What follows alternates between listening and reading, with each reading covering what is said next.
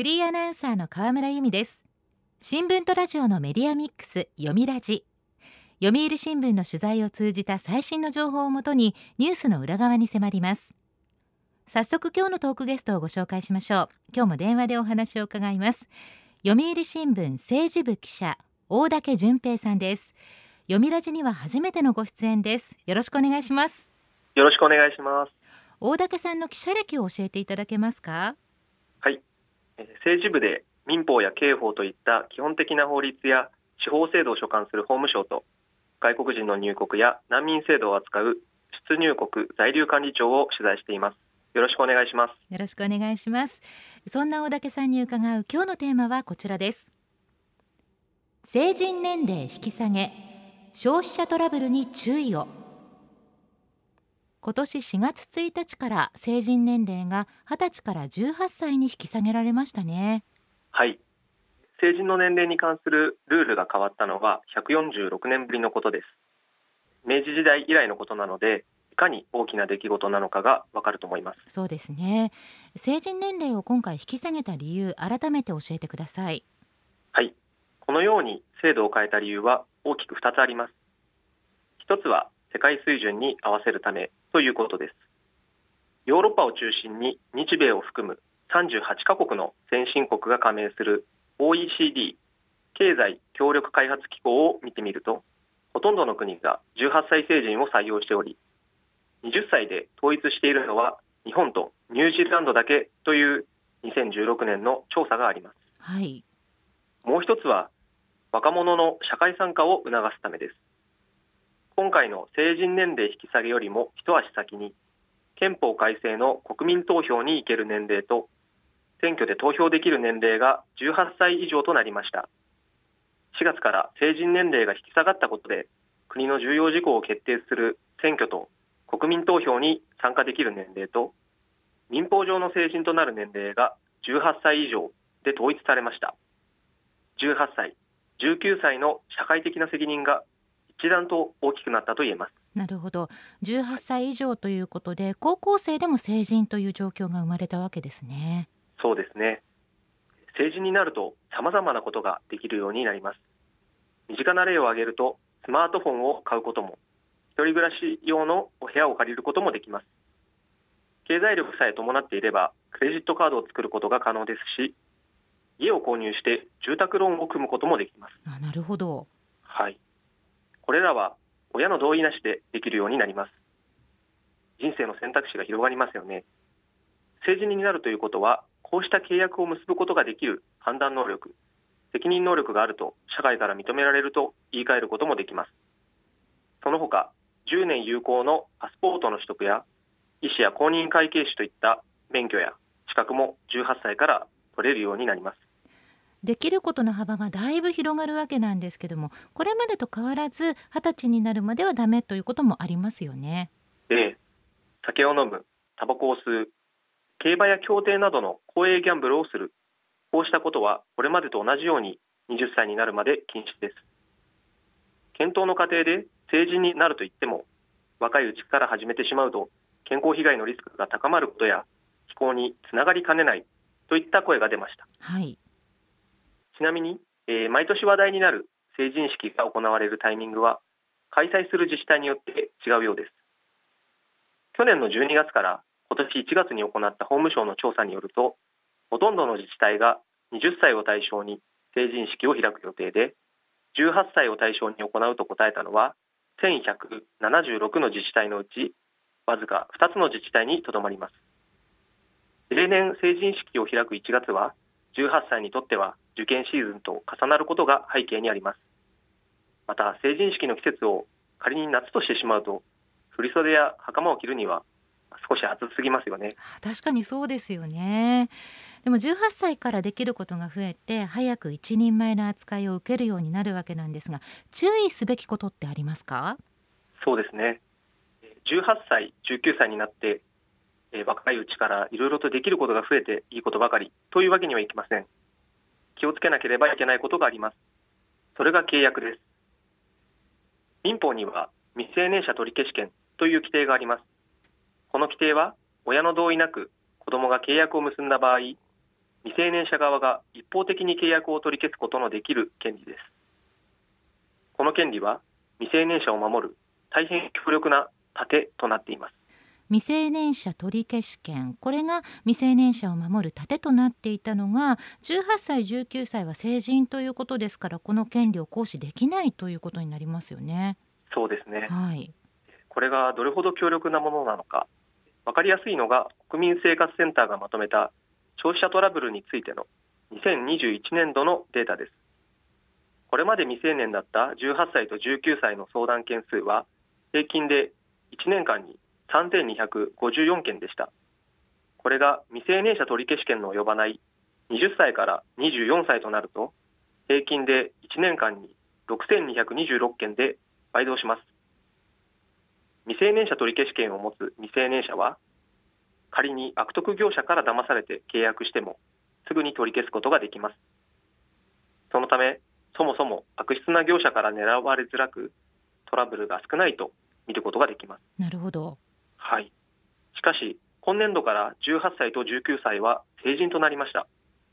18歳以上の成人は、未成年者取消権は使うことができなくなります。比較的社会経験が少なく、騙されるリスクは大きい。それなのに未成年者取消権が使えない。こういった状況で社会に出ることになるのです。実際どのような被害の危険があるんでしょうか？はい。ここでいくつかの典型的な消費者トラブルを紹介します。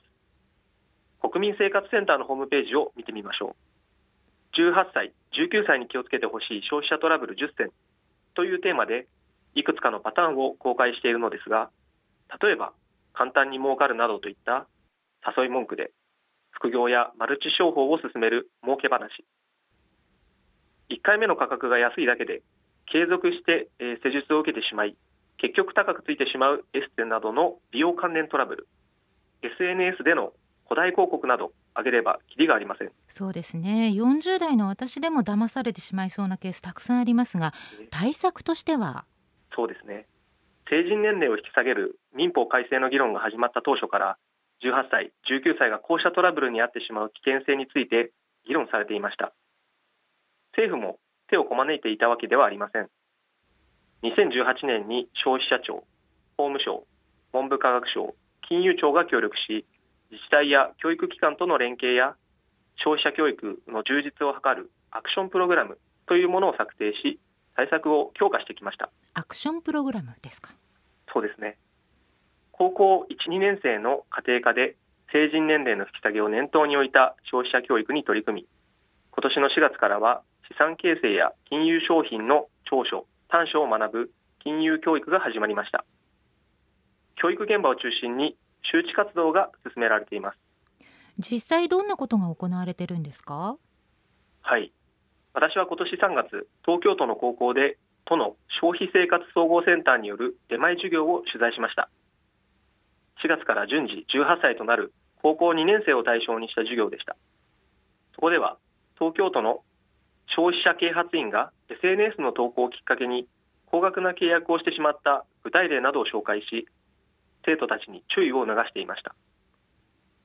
取材に答えた男子生徒は被害から守ることができるのは自分自身だと感じたと気を引き締めていました、はい、事業者側の取り組みも進みます。貸金業者などで作る日本貸金業協会は今年2月新たな自主ルールを設けました貸金業法では貸付時に客の収入証明書類を調査することを業者に義務付けており50万円以下の貸付はこの調査の適用外です。しかし18歳と19歳には貸付額にかかわらず書類調査を行うことをルール化しました。審判会社などで作る日本クレジット協会や貸金業協会は契約の注意点などをまとめた調査誌を全国の学校に配りトラブルに巻き込まれないように呼びかけています。さまざまな取り組みが進められているんですね。読みラジ今日のトークゲストは読売新聞政治部記者大竹淳平さん。テーマは成人年齢引き下げ消費者トラブルに注意をです。前半では18歳19歳の成人が契約関連のトラブルに巻き込まれないように教育現場や事業者の間で取り組みが進められているというお話を伺いました。はい。こうした取り組みが若者の消費者被害防止につながるかは未知数です。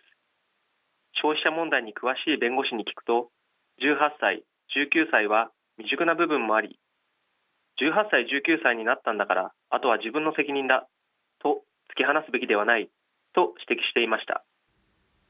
具体的に18歳19歳を守るための方策を聞くと民法の取消権とは別に消費者の利益を守るための消費者契約法という法律にも取消権があるということを教えてくれました、はい、ただしこの取消権は嘘を言われたとか契約の際に店から返してもらえなかった場合など適用可能なケースが限られています何でも取り消せる民法の未成年者取消権ほど強力ではなく消費者契約法上の取消権を行使するには不当な契約をさせられたということを証明する必要が出てくる場合もあります。なるほど。気をつけなくてはいけませんね。はい。他にも成人年齢の引き下げで課題となっていることがあるそうですが。はいそうなんです。成人年齢の引き下げに関連して国会で焦点となっているのがアダルトビデオ AV の出演問題です。これまで18歳19歳は未成年者取消権に守られ一度契約を結んでしまっても取り消すことができました。しかし18歳19歳は民法改正によって未成年者取消権が使えなくなってしまいます。それに伴い強要や嘘を交えた説明で AV への出演を契約させられる被害の低年齢化が懸念されています。なるほど。懸念の高まりを受け政府は3月末に緊急対策をまとめ公表しました。ツイッターなどの SNS を駆使して実際の悪質な契約手口を紹介して注意を促すほか都道府県に設置している性暴力被害の相談窓口などと連携し被害者への相談体制を強化するというものですなるほど。でもこういった対策がどの程度有効性があるのかというのも問題ですよね。はいそうなんです。こうした対策だけでは不十分だとして自民公明の与党や立憲民主党などの野党を含めた超党派で AV 出演を強要される被害を食い止めるための防止策に関する議論が行われています、はい、議員が法律を提出する議員立法の形で被害者を救済する法律を作ることを目指しており5月中旬自民立憲民主党などの与野党6党は出演者側が1年間は無条件で契約を解除できるようにし契約解除で損害が生じても制作側は出演者に賠償を請求できないこと。制作側には映像の削除や回収などの義務を課すこと。制作者側が撮影内容の詳細を書面で交付し説明することを義務付けること。これらを盛り込んだ新法の素案をまとめました。与野党はこの素案をもとに詳細を詰め今国会に提出したい考えです。なるほど。えところで成人年齢の引き下げに合わせて少年法も改正されたそうですね。そうですね。成人年齢の引き下げに合わせて事件を起こした少年の刑事手続きや処分を定めた少年法も改正され同じく4月1日に施行されました。少年法の目的は少年の健全な育成で強制や保護に重点を置いています。法務省の説明によると18歳19歳の者は成長途上にあり罪を犯した場合にも適切な教育や処遇による構成が期待できるとしており少年法が適用される年齢はこれまでと同じ20歳未満を維持することにしました、はい、一方で18歳19歳は選挙権年齢や成人年齢の引き下げで重要な権利や自由を認められ責任ある主体として社会に参加することが期待される立場となりました。そこで18歳19歳は立場に応じて扱うために特定少年と位置づけ一定の厳罰化を図ることにしました。そうなんですね取材を通して大竹さんはどんなことを感じましたか？はい。私の成人式の時のことを思い出しても慣れないお酒を飲みすぎて潰れてしまったりとやはり未熟で20歳になったからといって自分は大人だと胸を張れる状況ではありませんでした。これから18歳19歳は民法上の成人となりますが民法上の成人になったからといっても社会経験の少ない若者であることに変わりありません。若者を社会全体で見守ることが必要だと思います、はい、最後にもう一つお伝えします。消費者トラブルで困った悩みがある。そんな時は電話で相談できる消費者ホットライン188いややにかけてみてください。こちらに電話をすると最寄りの相談窓口につながりアドバイスを受けることができます。親や兄弟に相談しても良いでしょうトラブルに巻き込まれたら一人で抱え込まずに誰かに相談することが重要です。そうですね。いやや188ですね。覚えておきましょう。はい。成人年齢が18歳になったことで若い人たちの健康や未来が傷つけられることがないように社会全体で見守っていく必要があると思います。今日のトークゲストは読売新聞政治部記者大竹淳平さんテーマは成人年齢引き下げ消費者トラブルに注意をでした。大竹さんどうもありがとうございました。ありがとうございました。読みラジラジオワイティーン。ここからはラジオワイティーン。このコーナーは読売中高生新聞の投稿面ワイティーンと連動。10代のリアルな声をお届けします読売中高生新聞では専用のスマホアプリワイティーンを通じて全国の読者から中高生の生活にありがちなあるあるを大募集しています。ラジオ YT は中高生新聞の愛読者である通称ワイタミから寄せられた面白い意見を紹介していきます。ここで紹介した意見は中高生新聞の投稿面で開催中の投稿レース YT 杯でのポイント3個けが加算されます。ワイタミの皆さんぜひ頑張って投稿してくださいね。ラジオ YT 今日のテーマはこちらです。私の癒しスポット。勉強に部活お手伝いに塾と忙しい毎日中高生だって癒されたいはずです。そこであなたの心と体を癒してくれるのはどこと聞いてみました。では早速ティーンの投稿をチェックしていきましょう。千葉県中学3年の女子みおみおさんの私の癒しスポット。お風呂の湯船。ですよね。わかります。誰にも邪魔されることのない自分だけのプライベート空間。音楽を聴いたりタブレットを持ち込んでいる人もいるかもしれません。私はね最近お風呂タイムはひたすらぼーっと何も考えず瞑想タイムにしています。では続いての投稿です。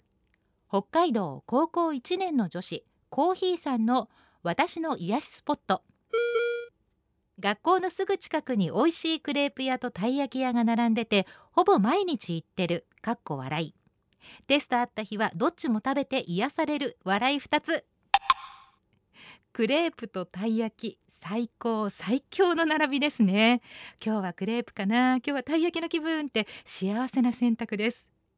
そして今日はテスト頑張ったから両方食べちゃおうって頑張った分最高の癒しになりそうです。では続いての投稿です。茨城県中学2年の女子ごじゃっぺさんの私の癒しスポット。お兄ちゃんの部屋椅子が超快適だしなんかいい匂いがする。かっこ女子力高え。女子力の高いお兄ちゃん。中学生かな高校生かなもっと上なのかもしれませんね。超快適な椅子。それからいい匂いっていうのも気になります。香水かルームフレグランスか何を使ってるのかお兄ちゃんに聞いてみて。兄弟の仲の良さも伝わってきてこちらが癒されました。ちなみにマイルームとか自分の部屋という投稿もありましたよ。では最後の投稿です。大阪府中学1年の女子ナスタンさんの私の癒しスポット。そろばん教室。6年通ってておばあちゃん先生も優しいから最高。自宅や学校職場とは別の心地のいい場所をサードプレイスと呼ぶそうです。ナスタンさんは中学1年生にしてサードプレイス確保してるんですね。家族や友達には言いづらいことも先生には話せたりするのかもしれません。きっとそろばんの腕も上がるでしょうからまさにいいこと尽くしです。中学3年間も頑張ってそろばん教室続けてくださいね。ラジオ YT テーマは私の癒しスポットでした。読売中高生新聞は社会の最新トレンドを学べるニュース記事から受験に役立つ学習情報など10代の心を刺激するコンテンツ満載です。詳しくは読売中高生新聞のホームページやツイッター、インスタグラムをご覧ください。来週のテーマはズバリ座右の銘です。ラジオ YT 来週もお楽しみに。週刊ニュースラジオ読みラジ。お別れの時間です。今日は成人年齢引き下げで心配されるトラブルについてのお話でした。来週のトークゲストは読売新聞編集委員で第2第4日曜日に掲載されていますシングルスタイルの編集長森川明子さんです。シングルライフを取り巻く様々な話題について伺います。どうぞお聞きください。読みラジまた来週。